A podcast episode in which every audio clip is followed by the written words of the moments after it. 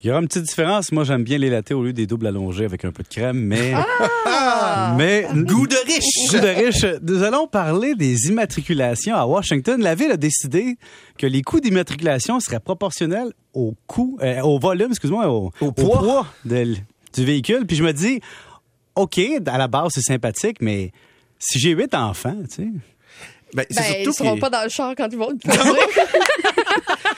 Là, ça, c'est des sujets, là, je sais que le monde qui nous écoute, qui rentre à la maison, tu sais, ils ont un pick-up, là, puis aussi les Ouais. électriciens, les plombiers, Ah oui. les gens qui ont, des, qui ont des camions cubes, parce que là, ils disent, il faut que je paye mes immatriculations. Bon, regarde, c'est une bonne nouvelle pour les motos, qui payent déjà beaucoup trop cher, mais ça pèse rien, de moto. Mhm.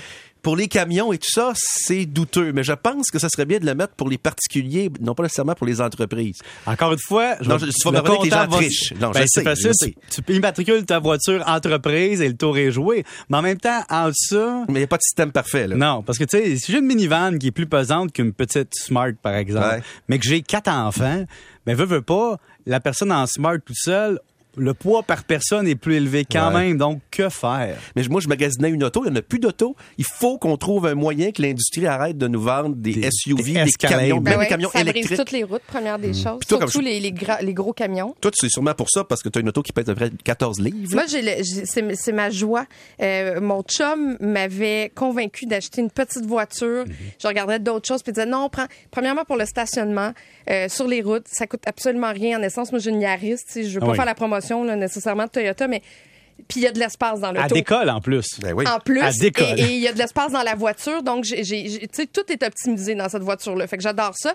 Mais je pense que des, des, des poids lourds et qui abîment davantage les routes, qui coûtent plus cher en essence, qui font plus de dommages à l'environnement, ben oui, tu dois payer plus gens. cher, tu dois payer la facture et aux gens. aussi, Voilà. Mais- Mais ça va chialer. Oui, mais regarde, des fois, je vais chercher mon café en vélo électrique, tu sais, puis Mmh. je dis, hey, moi, je dépense, je déplace 75 livres de plus que moi pour rouler à 30 km heure.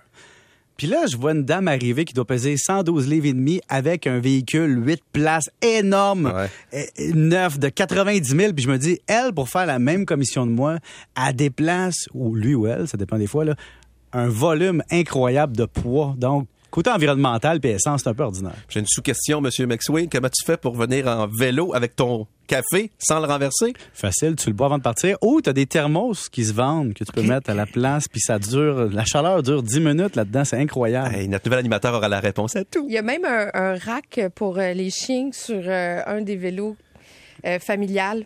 Oui. C'est, euh, c'est assez impressionnant. Notre chien roule en vélo électrique, mesdames et messieurs. c'est ça sur une planche lui-même. Après la pause, on parle de, euh, de sextorsion. Ah oui? hein?